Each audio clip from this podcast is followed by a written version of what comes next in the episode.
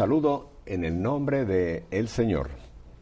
Y les di el saludo en español, no en quechua. Ahora me explico por qué quechua. Tengo ah, el gusto de tener hoy aquí a un par de sacerdotes que han venido a visitarnos desde Perú.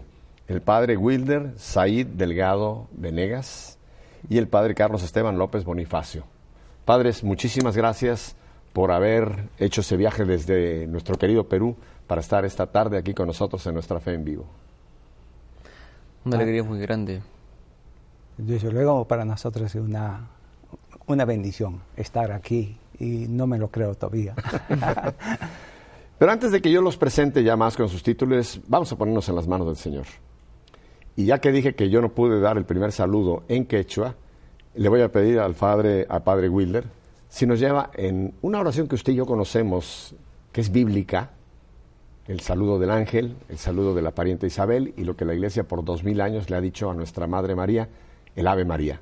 Pero la vamos a rezar todos juntos, ahora en el idioma, este idioma importantísimo del Perú, el quechua. Padre, ¿nos quiere llevar en el Ave María? Eh, con María vamos a ir a Jesús. Eso siempre mi obispo nos ha enseñado. Mucha y María, Dios para gracia, juntas a apunchi Dios mi hanwan, warmi kunamante joyanan mi kanki, mante mante pajarimo Jesús wabaikiri joyanan tami. A Santa María Dios pamaman, ñohaiku hucha pargama, mañupuaiko, kunan wañinico chachapipas hinata cacho. Amén. Gracias padres, gracias padres, porque es una enorme riqueza escuchar esta preciosísima oración que se reza en todas las lenguas, ¿verdad? Claro. Pero ahora la escuchamos en una lengua tan antiquísima como es el quechua el quechua. Bueno, pues el padre Wilder es vicario general de la diócesis de Huancavalica. Ya les suena, ¿verdad? Claro que sí. Él también es director de la Oficina Diocesana de Educación Católica y profesor en el Seminario Menor. Mayor. ¿Mayor? Claro. Ya lo estaba yo rebajando con eso de las crisis. Seminario Mayor. Y el padre Carlos es vicario parroquial y es profesor de filosofía en el Seminario Mayor. Ahora sí no me equivoco. Ahora no. Ah, bueno, no lo rebajé. Aunque no es, no puede ser profesor en el seminario menor, ¿por qué no, verdad? Sí, yo trabajaba antes en el seminario menor también. ¿Ve? Un detalle muy interesante es que los dos han sido ordenados por el mismo obispo, a quien queremos honrar en el día de hoy. Y es alguien que usted y yo conocimos, que quisimos, que queremos, que nos enriqueció tanto, que Madre Angélica le tenía un cariño muy, muy especial, que es nuestro obispo Demetrio Moloy, que ya partió el 19 de agosto a la casa del Padre. Ya está gozando de la paz eterna y ahora está intercediendo no solamente por su diócesis, sino por toda la Iglesia Católica. Solamente con un dato importante que ustedes conocen, el obispo Moloy por siete años eh, fue miembro de esta diócesis, de la diócesis de aquí de Birmingham, y tuvo una relación muy, muy cercana con Madre Angélica. Tengo entendido que en muchas ocasiones él llevaba Madre Angélica en el auto, algunos, eh, o sea, tenían una, gran amistad y lo tuvimos en programas con Madre Angélica, lo tuvimos, tuve yo la dicha de tenerlo aquí en nuestra fe en vivo. O sea que para nosotros, para EWT, es alguien muy especial. Y no lo hemos perdido, lo hemos ganado.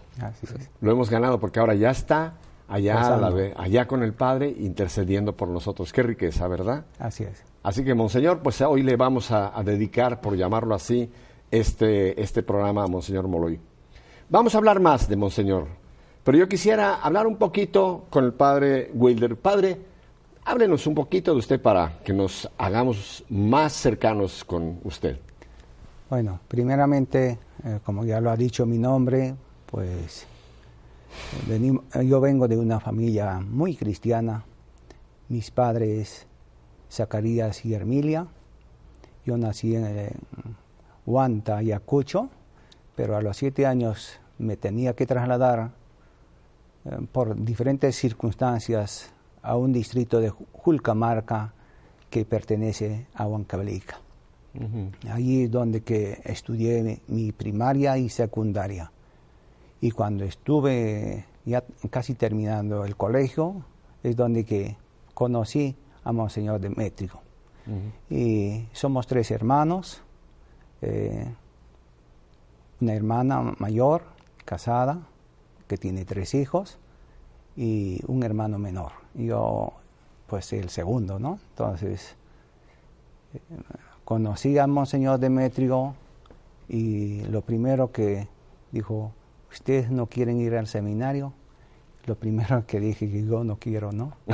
Entonces, en cambio mi hermano... Usted dijo, yo no quiero. No. Entonces mi hermano sí quería ir al seminario. Y, siempre hemos uh, acolitado a Monseñor Demetrio y nunca Monseñor respetó eso de si hemos dicho que no, pues de forzar, ¿no? Pero él se ha alojado en mi casa y mi madre lo ha, lo acogía sobre todo, ¿no? entonces para como un misionero y muy alto y nosotros pues para, para nosotros una novela, pero a la vez como que esa presencia de Monseñor ha dejado una huella en mi vida. Y entonces ya me planteé, terminado el colegio, un año, dos años, entró una duda, ¿cuál es esto no? que tengo que seguir? Y me entró esa curiosidad de que algo estaba llamándome, ¿no? Entonces, ya esto llegó unas religiosas, porque Monseñor Demetrio que quería eh, llevar a una religiosa para llevar a la parroquia, ¿no? Por falta de sacerdotes. Entonces eligieron ese mi pueblo, Julcamarca. Y las religiosas ya han ido cultivando a los jóvenes la fe. Para nosotros una pobreza eh, espiritual de familia cristiana sí, pero profundizar en la doctrina nada, ¿no? Entonces, pues allí ya con las religiosas es donde que tomé la decisión de ir al seminario. Y me presenté a Monseñor Demetrio diciendo que quería ir al seminario y él me dijo, has dicho que no. Dilema, ¿no? Entonces, pues, bueno, ya conversando con más confianza, con más ah, sinceridad, me, lo, me aceptó y luego estuve un año de prueba en una parroquia donde que realmente se cultiva y se vive la fe cristiana lirca y esa devoción a la Virgen del Carmen. Y ahí donde que me prepararon unos sacerdotes para ir al seminario de Abancay, porque Huancalica no tenía el seminario, porque Monseñor Demetrio llegó cuando tenía sacerdotes a, poco mayores, venerables, y no había y había un espacio de 20 años donde no había ordenaciones sacerdotales.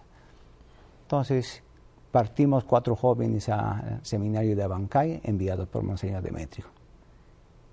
Y ya cuando se está iniciando la época del terrorismo. Y para nosotros, pues, era una peripecia, un calvario, el viaje al trasladarnos desde Huancalica hasta Abancay, que eh, nuestro viaje duraba, pues, hay veces casi una semana. Por, eh, había toque de quedas, interrumpidos en la carretera, donde, como sea, donde que, ¿no? sí. Ajá. Y bueno. Nunca se sabía cuándo se continuaba, se paraban o qué pasaba. ¿eh? Claro. Una aventura cada viaje. Así es. Y los siete años pasaron formándonos en el, seminario de Abancay. Y el obispo, pues el año 1989. ¿1989? 89. El 8 de enero, pues fui ordenado como el primer sacerdote, como lo ha dicho, por Monseñor Demetrio. Bueno, pues qué, qué regalo nos ha dado Dios en este día de tener al primer sacerdote ordenado por nuestro querido obispo Moloy. Así es, es como un milagro, yo no, yo eh, no salgo del asombro y que diga que estoy sentado ahí donde que Monseñor Demetrio ha estado, como siguiendo los pasos, ¿no? y yo sé que Él está presente, actuando con nosotros, ¿no? Y después de eso, pues estamos casi 24 años, en enero, ah, si Dios quiere, cumpliré 25 años de sacerdote. Sus bodas de plata. Ah, sí, pasaron así. Entonces, pues, ahora eh, estamos en esa labor que nos ha tocado, que Monseñor Demetrio ha sembrado, ha cultivado, ¿no? Sobre todo en su periodo de 24 sacerdotes y hay una continuidad de 13 sacerdotes que nuestro Monseñor Isidro ha ordenado. Y para mí, pues, es una riqueza tremenda vivir la fe siguiendo a Jesucristo. Y bajo la sombra de un gran hombre como, como, como lo fue y como lo es Monseñor Moloy, no sé, no les sabría decir en cuál de estas dos sillas él estuvo sentado. Aquí, ¿Mm? en nuestra fe en vivo. No le podría eh, decir, pero en alguna de estas sillas fue. Y algo que llamó muchísimo la atención de Monseñor, independientemente de su santidad, fue algo que no habíamos visto, por lo menos eh, nunca en televisión, un obispo cantar, un obispo tocar guitarra, un obispo tocar la flauta. Y recuerdo y tengo entendido que lo hizo también con Madre Angélica. Así es, sí, sí. ¿Usted alguna vez vio a un obispo tocar flauta o guitarra en un programa y más en un programa con Madre Angélica? Yo creo que tenemos por ahí, como dicen, el baúl, algunos recuerdos que voy a ver si me lo ponen ahora, para que hagamos una remembranza de ese momento que se vivió aquí en este mismo set, quizá no el mismo porque Madre Angélica tenía su propio set, pero en un momento en que Monseñor estuvo aquí y Monseñor cantó. Ven, vamos a echar recuerdo de Monseñor Moloy, vamos a oír esto.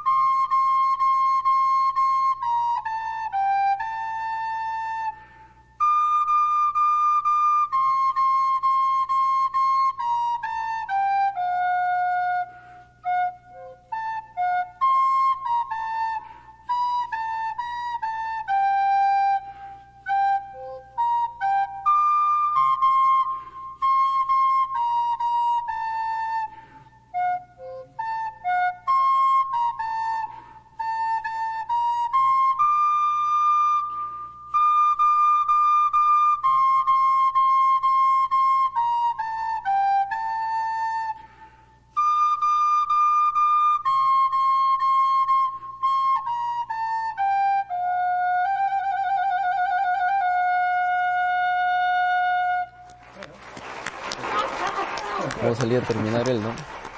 Qué sorpresa, ¿verdad, padres? Oh. Hermana Clara. Hermana Clara es el título de esta melodía que interpretó Monseñor. No le sé decir la fecha exacta, pero fue aquí, aquí, en este estudio. Así que qué, recuerdo hemos tenido, ¿verdad, de, Monseñor? Yo los vi a ustedes dos, eh, queridos padres, emocionados. Pepe, escuchar a Monseñor eh, tocar aquí es que este es un milagro estar en este set.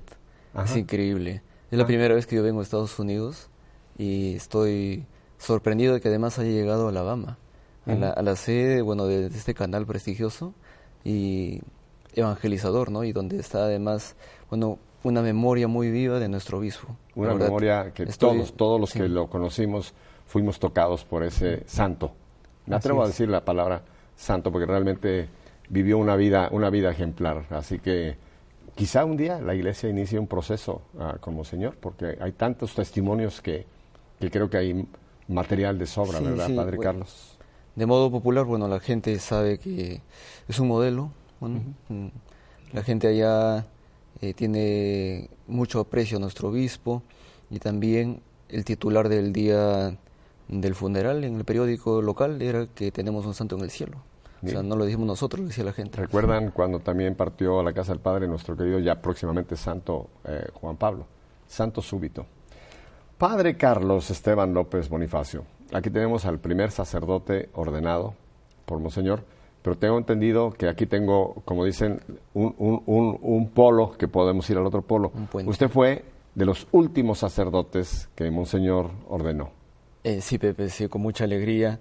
Eh, fui ordenado sacerdote por Monseñor Demetrio Moloy el 24 de septiembre del 2004, Día de la Virgen de las Mercedes, patrona de la ciudad de Huancavelica, un día eh, especial para nosotros, los huancavelicanos, pero además porque él difundió mucho esa devoción y creo que la Virgen de las Mercedes está presente en la historia de la diócesis de Huancavelica, en la, vida también de nuestro obispo, Monseñor Demetrio.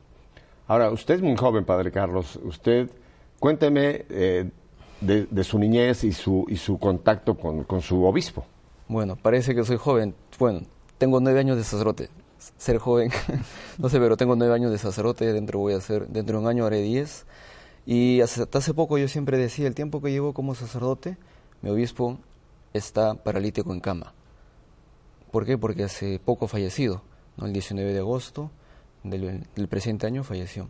Bueno, yo conocí a Monseñor Demetrio por la gracia de Dios cuando era muy pequeño. Yo tenía ocho años, recuerdo que mm, no iba a misa, ¿no? en mi infancia quizá porque no estaba tan, bueno, era niño, no me daba cuenta de las cosas, pero cierto día entré a la iglesia, a la catedral, donde luego más tarde me ordenaría yo sacerdote, y vi a mis compañeros del de, la escuela que estaban ayudando en la misa. Entonces me entró la curiosidad, yo quería ser como ellos. Y entré con mi hermano, que también mi hermano es sacerdote. Y este, hablé con mi papá y mi papá fue donde el padre y le dijo, aquí le traigo a mis hijos para que sean sacristanes, mm. que quieren ser sacristanes. Bueno, así comenzó nuestra historia. Eh, mis padres eh, no son de Huancavelica, son del Valle de Mantaro de Jauja. Sin Pero embargo, los Andes. Sí, sí, sin Siempre embargo, estamos hablando de, de, la, parte alta de Perú. Claro. Y mi papá, mm, allá decimos papá, ¿no? También en España dicen padre. Eh, él era profesor y llegó a trabajar en Huancavelica y ahí nacimos nosotros. Y conseguimos una pequeña casa que está justo cerca del obispado y entonces el contacto con Monseñor fue eh, muy cercano, muy cercano porque fuimos acólitos de Monseñor, recuerdo que él nos confesaba y también que él quería que todos los niños aprendiésemos a tocar algún instrumento musical. Entonces nos inculcó a tocar el piano, nos inculcó a tocar la flauta dulce, le escuchaba cantar siempre en todas las misas y nosotros veíamos que él tenía un don especial no sé, cuando era pequeño yo pensé que todos los obispos tocaban algún instrumento, ¿no? O la guitarra o la flauta, ¿no? Eh, yo creí eso, sí. No sé el porcentaje, pero creo que la mayoría no tocan eh, un instrumento. Bueno, sabemos que nuestro Papa Emérito Benedicto eh, toca el piano. Y creo que le gusta Mozart, los, sus autores. Pero bueno, usted pensaba que todos los obispos tocaban flauta o algún instrumento. Sí, porque era lo que yo veía siempre muy cercano. Porque él tocaba flauta, pero también guitarra. ¿Y el piano? También, y el piano. Monseñor, estamos hablando de Monseñor Moloy, sí. Y el último, alguien le regaló cuando vino por aquí, por Estados Unidos, un pequeño arpa. Entonces él gustaba tocar también el arpa por las noches. Y recuerdo que cierto día, él, eh, bueno, le llamó por teléfono el señor Nuncio y le dijo, él le tocó por teléfono eh, el arpa, o sea, tocó el arpa y escuchó el señor Nuncio por teléfono. Y al final le dijo el señor Doncio que eh, probablemente, bueno, eh, Monseñor Demetrio es el único obispo que toca el arpa en el Perú y probablemente del mundo, dijo así. es el nuncio. El señor nuncio. Bueno, y fíjese que tiene que ser muy acertada esa observación, porque un nuncio pues que tiene, tiene una visión muy, muy eclesial, muy global, ¿verdad? Casi siempre han trabajado en varios países, así que... Ajá. Claro. Así que es muy posible que... Bueno, Pepe, y después... Mm, Pero espérame, padre Carlos, vamos a hacer una cosa. A ver. Dicen que para muestra basta un botón. Usted me está diciendo de que eh, Monseñor lo ayudó a usted o lo impulsó a tocar flauta. Bueno, a mí y a todos los niños acólitos. Bueno, pero lo tengo al resto, lo tengo a usted aquí, así que no puedo ir a los demás niños. Pero yo veo que usted, yo veo que tiene usted ahí algo encima de esta mesa. Eh, ¿Por qué no nos toca a usted algo que sea muy, muy muy de los Andes. Encantado, ah, le, puedo hacer una petición? Sí, sí. ¿Sí? Sí. ¿La que yo le pida? Sí. Hay una que me, me, encanta y realmente me emociona, que es El Cóndor Pasa. ¿De casualidad se la sabe usted? Esa la voy a tocar, Pepe.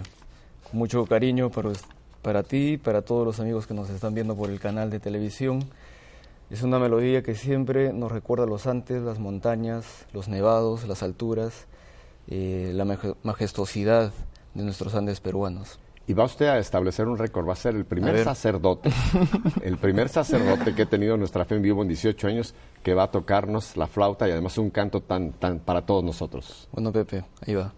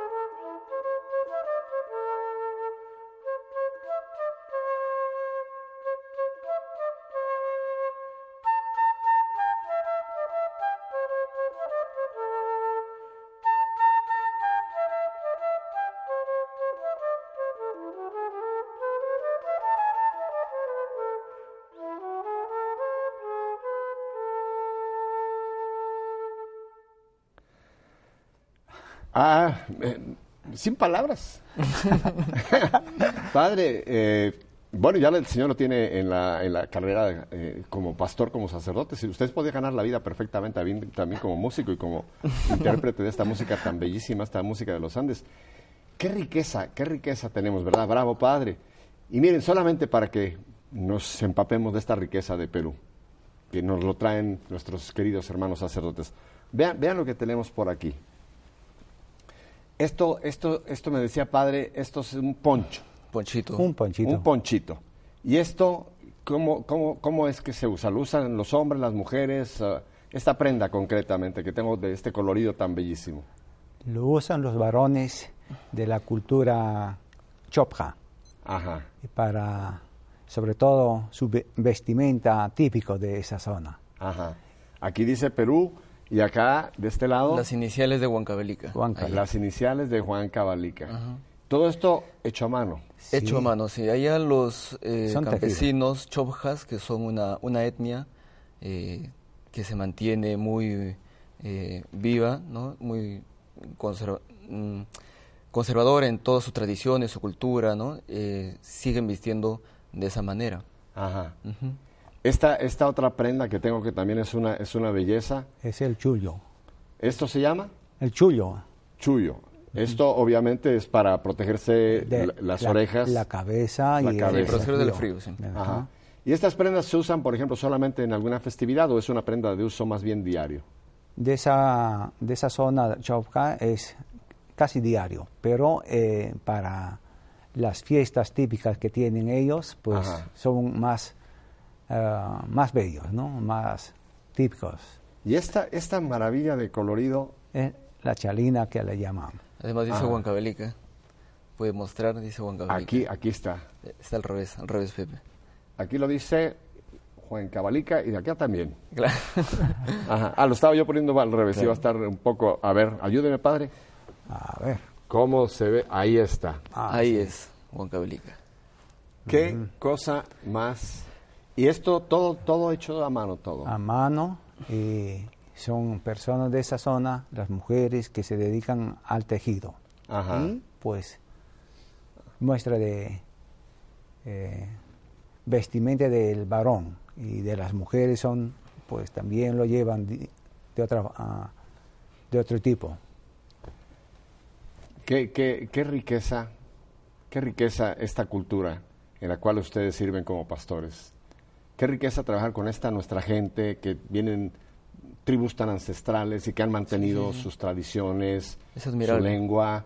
Por cierto, algo, algo que ustedes deben conocer, que es otra de las riquezas que aportó Monseñor, él tradujo la, la Biblia a la lengua quechua, Así en la cual usted nos, hizo- nos hizo en favor de, de rezar el Ave María. Es un trabajo fantástico de traer la palabra de Dios a la lengua aborigen, a la lengua quechua. Tenemos que ir a unos breves mensajes, padres. Tenemos mucho más que hablar. Yo creo que ustedes, igual que yo, están gozando, están empapándose de la vida de estos dos sacerdotes, el recuerdo que estamos haciendo de nuestro querido obispo Moloy y de la riqueza del pueblo peruano, concretamente de este pueblo allá en los Andes. Vuelvo con el padre y vuelvo con nuestros queridos sacerdotes en un minuto. Quédese ahí, volvemos enseguida. Gracias, Pepe. Muy bien.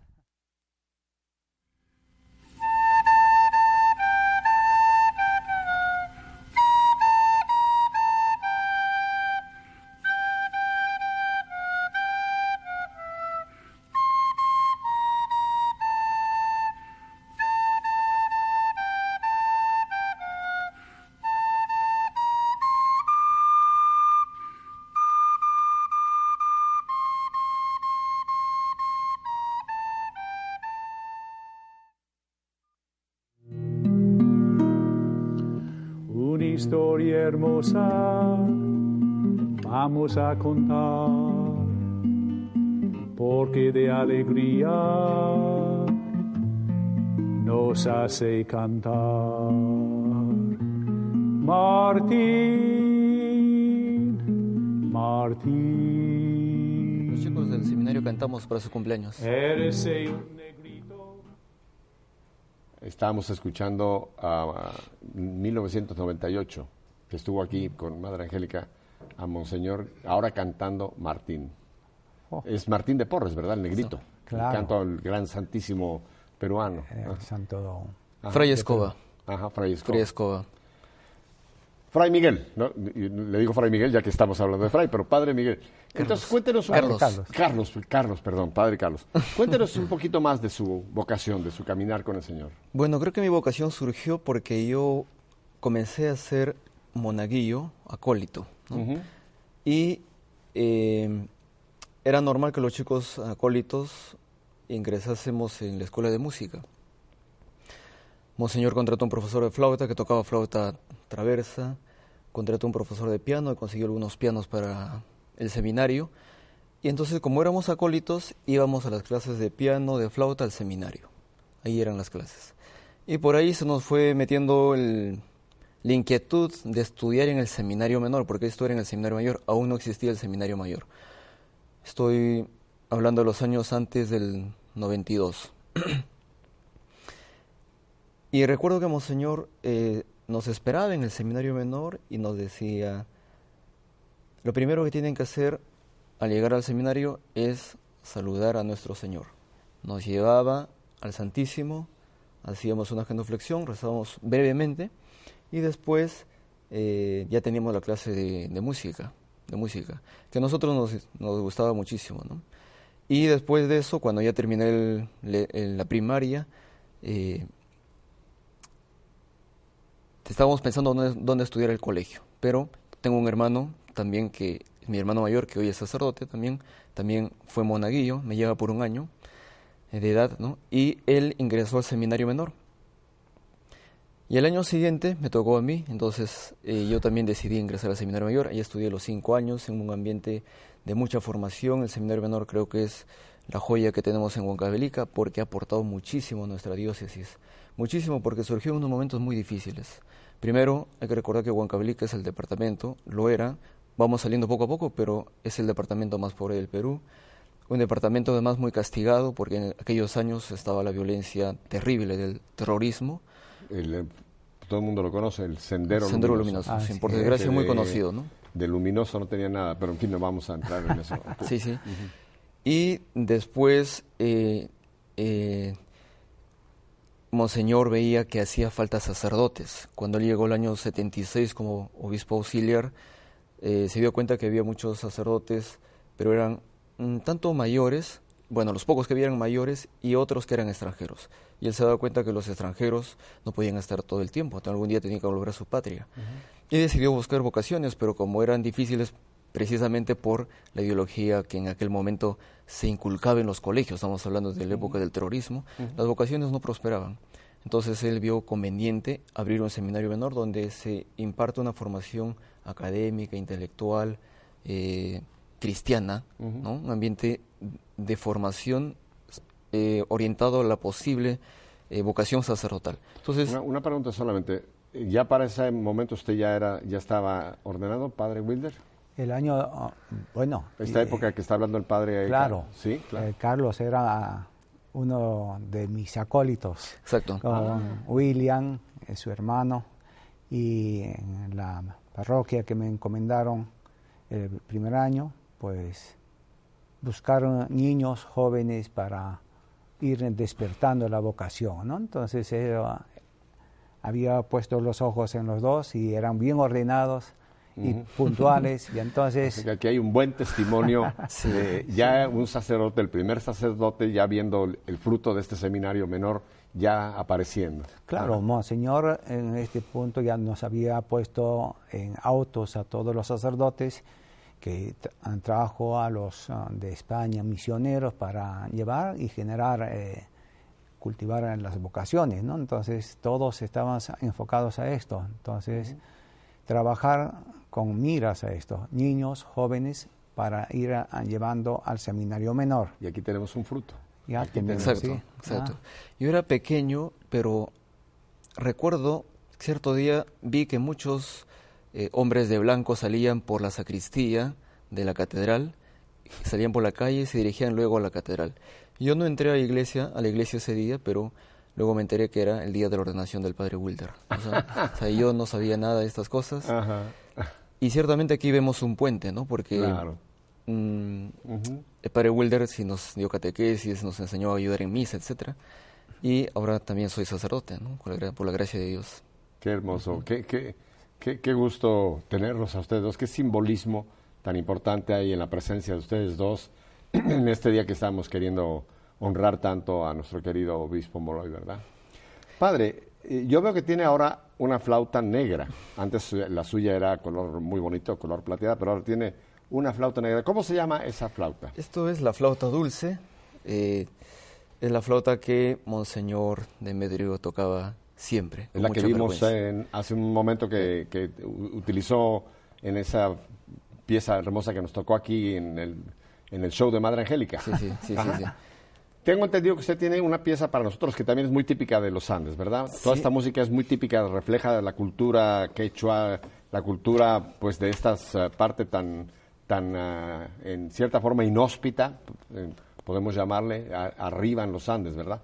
Y usted nos va a interpretar algo que tiene también un nombre muy bonito, Vírgenes del Sol. Exacto, Pepe, yo con mucho cariño para todos nuevamente, pero también quería hacer un pequeño eh, inciso en que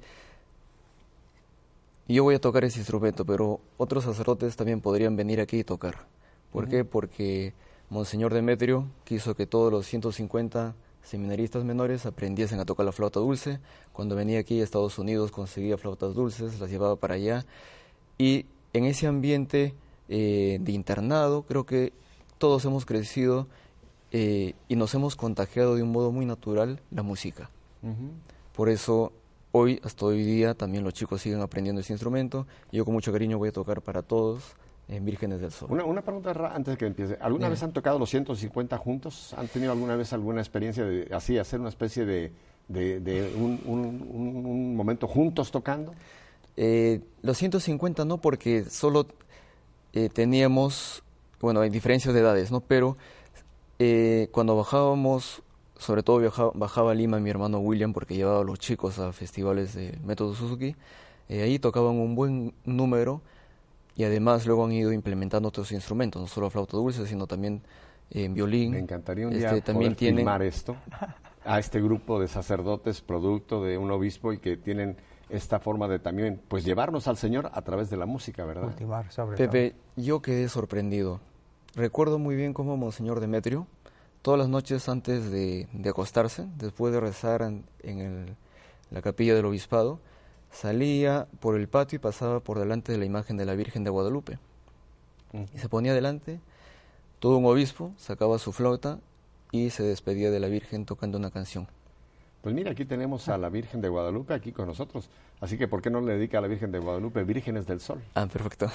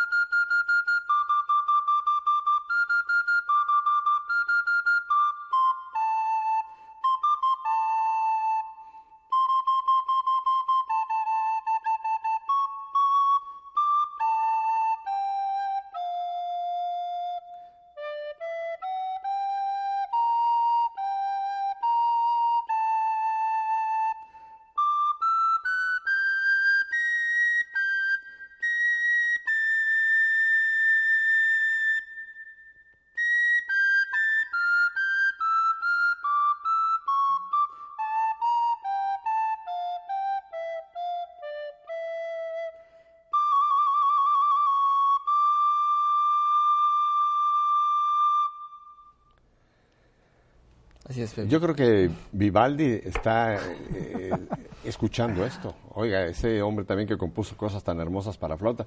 Pero qué, qué, belleza esto con esta música tan sentida. Porque mire, yo no sé a todo el mundo, pero a mí en, general esta música de los Andes me, entra muy profundo.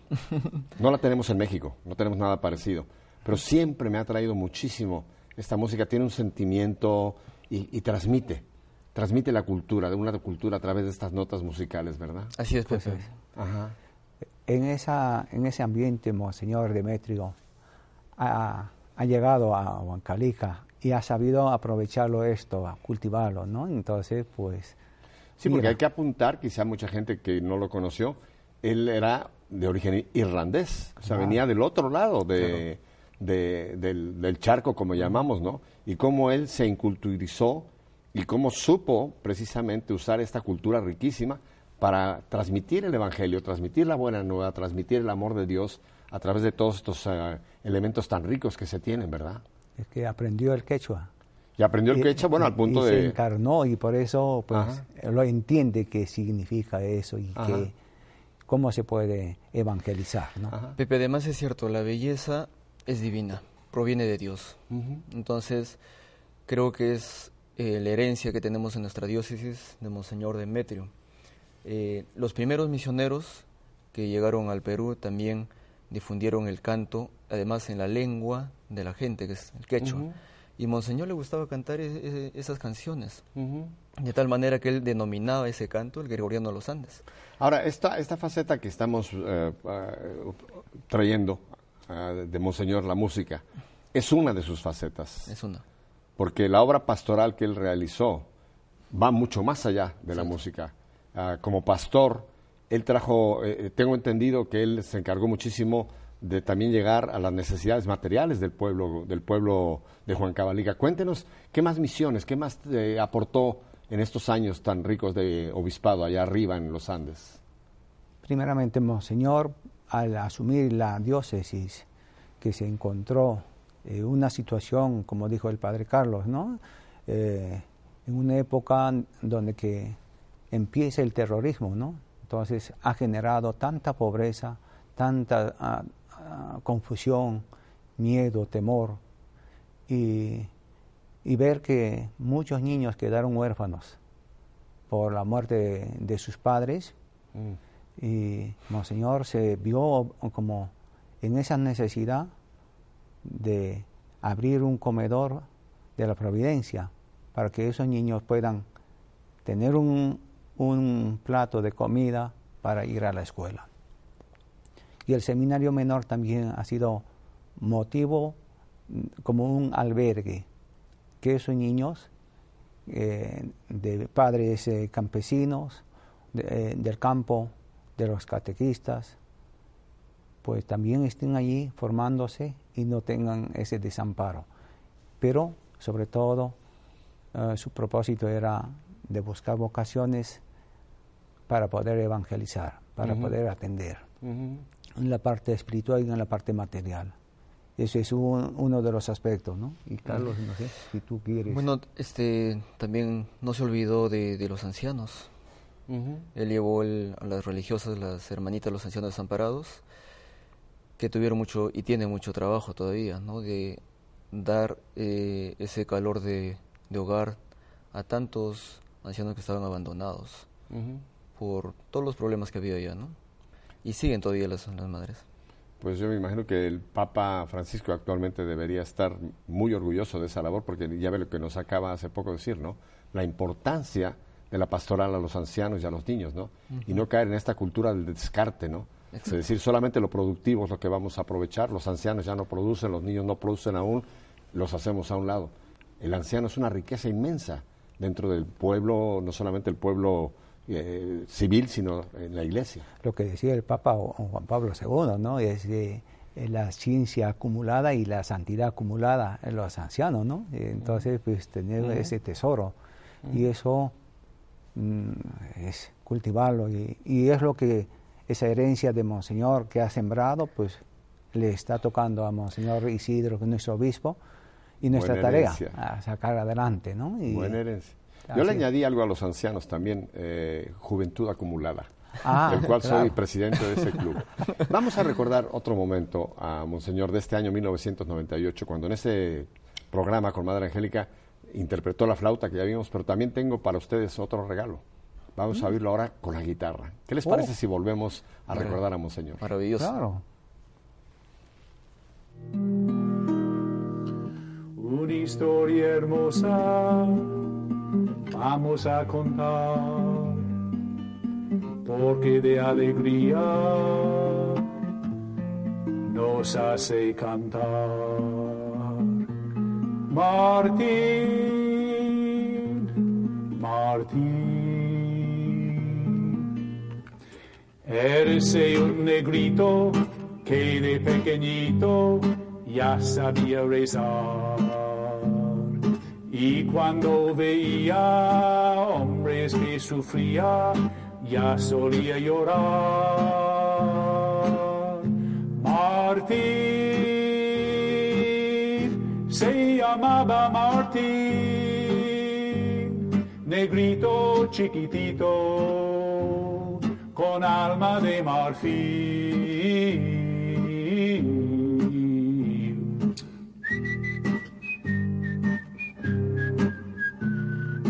Gatos y ratones en el mismo plato hacía comer.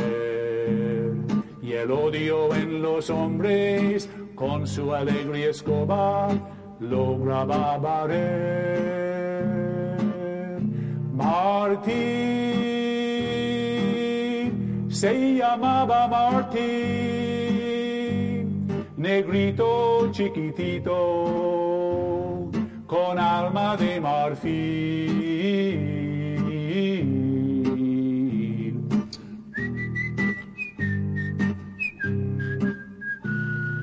Si a ti Martín, blanco como nieve, te hizo Dios. Hasta el cielo azul lleva a los hombres con ese amor. Martín, se llamaba Martín, negrito chiquitito, con alma de marfil.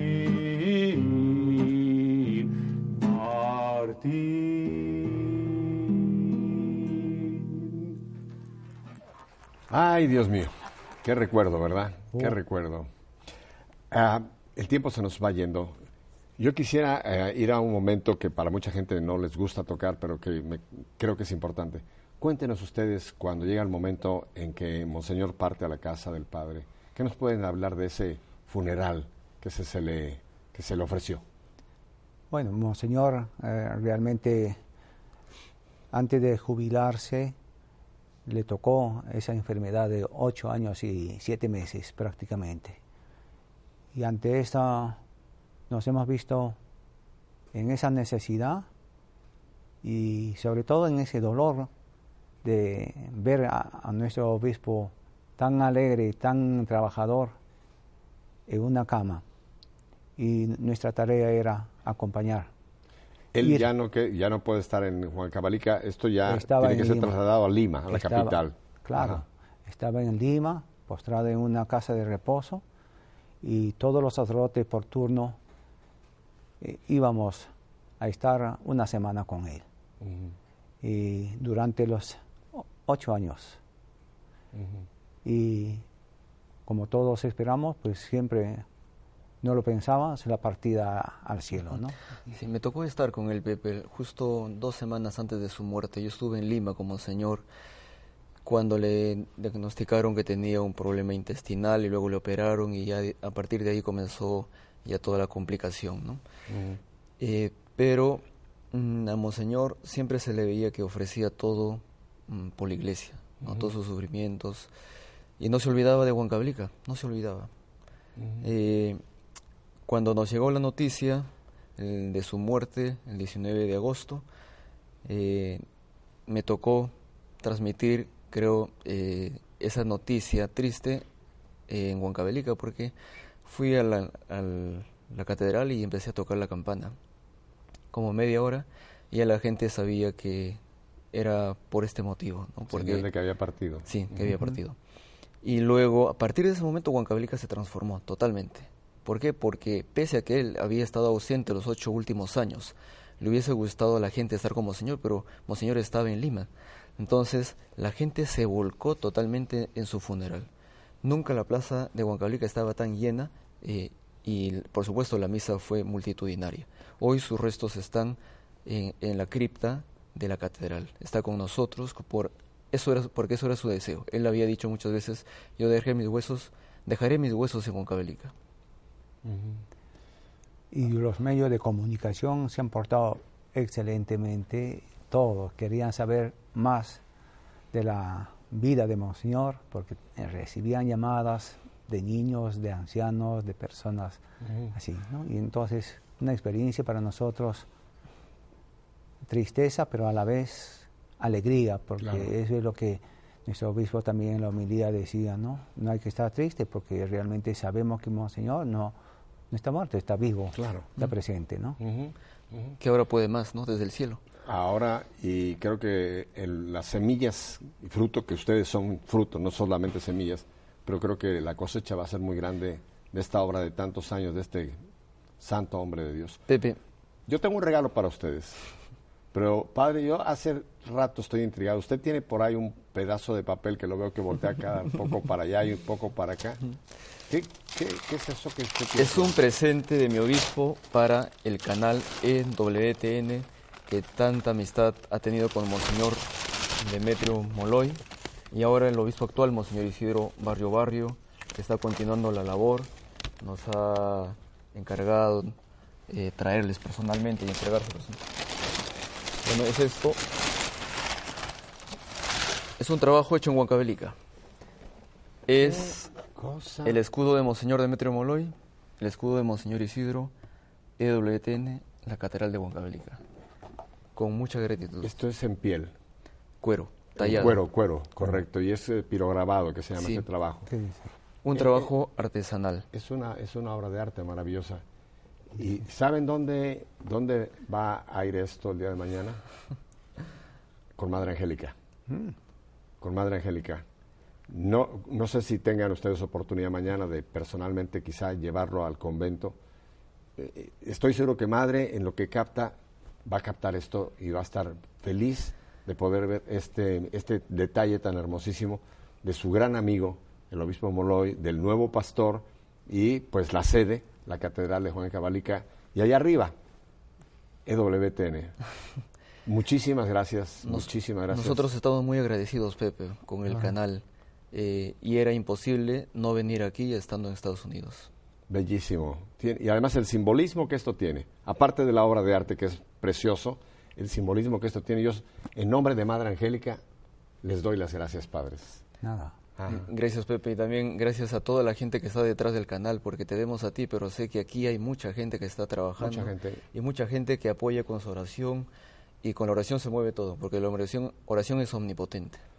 Es cierto, la, oración es primero, nuestra primera arma, por llamarlo así, pero dice ahora y labora, también hay otras cosas que podemos hacer. Y ahora yo creo que nosotros tenemos una responsabilidad de continuar esa obra de Monseñor, de Monseñor uh, Moloy y la forma en que creo que todo el mundo que estamos ahora pues recordando a Monseñor que queremos seguir apoyando esta obra que él realizó, es apoyando también a esta diócesis de Huancavelica.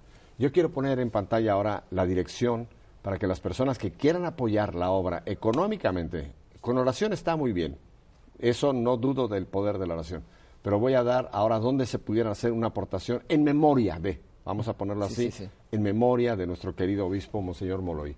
Y es lo voy a decir para todas las personas de radio, se puede enviar al Banco de Crédito de Perú, o las iniciales BCP. Exacto. Diócesis Bishop Juencabalica. Lo voy a deletrar para las personas que lo están escribiendo. Diócesis, está en inglés, Bishop, B-I-S-H-O-P, y luego Juencabalica se escribe H-U-A-N-C-A-V-L-I-C-A. Lo vamos a poner en la página, en la página web nuestra para que la gente que no lo puede escribir ahora lo pueda ver. Y el número de la cuenta, se lo voy a dar despacito, es 350 111 744 1145. Y la dirección es Girón Virrey Toledo 0383. Y el SWIFT, que es muy importante ponerlo para que esta, esta donación pueda entrar a la cuenta, el SWIFT, que se escribe S-W-S-I-F-T, dos puntos, B, C, P, L, P, E, P, L. Yo sé que es muy rápido, el tiempo se nos ha ido, les ofrezco que lo vamos a poner en nuestras páginas para que la gente que quiera apoyar y hacer este homenaje a nuestro queridísimo obispo Moloy permita que esta obra siga. Padre Carlos, Padre Wilder, muchísimas gracias por este regalazo que nos han traído con su presencia y con esta memoria que hemos hecho de, alguien que está en nuestro corazón y que seguirá, que es nuestro querido obispo Demetrio, Demetrio Poloy. Que tengan un feliz viaje de regreso. Muchas gracias, viaje. Gracias, Y en, en, los últimos segundos, ¿quieren darnos la bendición en quechua? Con mucho gusto y agradeciéndole y en memoria de Monseñor Demetrio y queriendo que nuestra diócesis de Huancarica siga bendecido por Dios. Yapa tipa Dios pa bendiciones. Ya yapa churipa Espíritu Santo un hinata cacho. Muchísimas gracias. Creo que quedamos bendecidos, ¿verdad? Así que mi ofrecimiento es, vamos a poner nuevamente en, un lugar visible esta dirección, vamos a continuar apoyando esta obra que va a dar mucho fruto de aquí en adelante todavía. Siempre juntitos vamos, es mi amigo más fiel. Mi caballo, mi caballo galopando va. Mi caballo, mi caballo